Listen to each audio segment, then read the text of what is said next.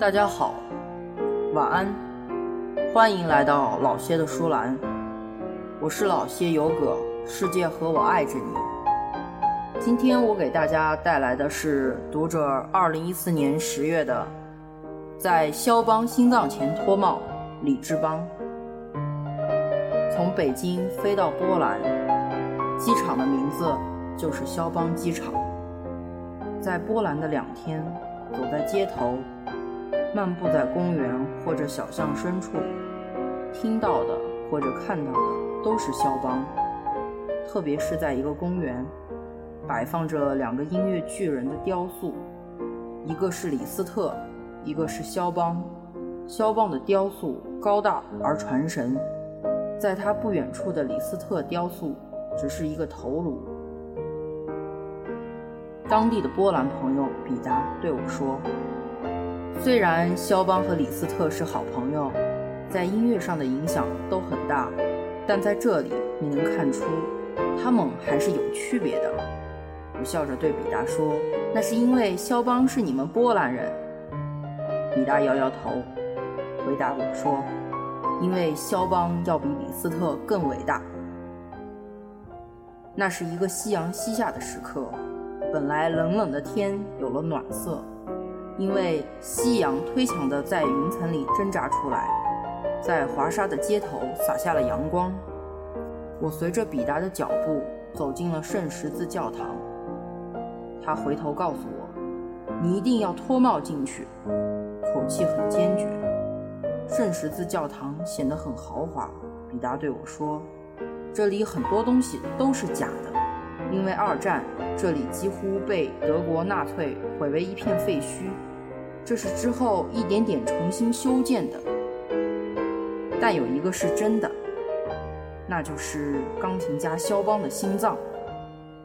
在华沙这两天，比达一直在说肖邦。我知道肖邦是一个天才钢琴家和作曲家，因患肺结核在巴黎去世，享年三十九岁。比达领着我走到一根柱子前，他指着这根柱子说：“肖邦的心脏就放在里面。”肖邦死在了巴黎，生前几次想动身回到祖国，可每次都没有成行，因为华沙的政治氛围很不好，回国有可能深陷漩涡不能自拔。肖邦去世前反复叮嘱。一直守候在他身边的姐姐，反对派政府是不会让你把我的遗体运回去的，但你一定要把我的心脏运回华沙。肖邦死后，姐姐悄悄地把肖邦的心脏运回华沙，然后密封在圣十字教堂这根柱子里。我好奇地问：“为什么选择这座教堂？”比达对我说：“肖邦曾经在这里居住过，他喜欢这里。”我站在这根柱子前，沉思良久。肖邦二十岁离开华沙到维也纳进修音乐时，带着装满波兰泥土的银杯同行，走了整整十九年。他一直想回华沙，却没有达成夙愿。当他在巴黎去世时，那个装满波兰泥土的银杯也随之下葬。二战期间。教堂全体神职人员面对德军的多次轰炸，冒死找出肖邦的心脏，有七人为此丧命，其中两人因用身体护住肖邦的心脏而英勇献身。听比达说，后来有人为了保护肖邦的心脏，悄悄地把肖邦的心脏转移到了国外隐藏起来。二战结束后，圣十字教堂。最早被修复，于是肖邦的心脏被隆重地请了回来，安放在圣十字教堂的柱子里。柱子上部铸有肖邦的雕像，下边的小台可放祭奠的鲜花。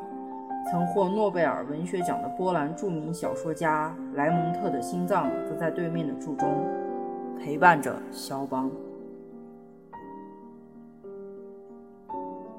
今天的故事就到这里。欢迎您再次收听老谢的书栏，我是主播老谢有葛，世界和我爱着你，祝你平安喜乐。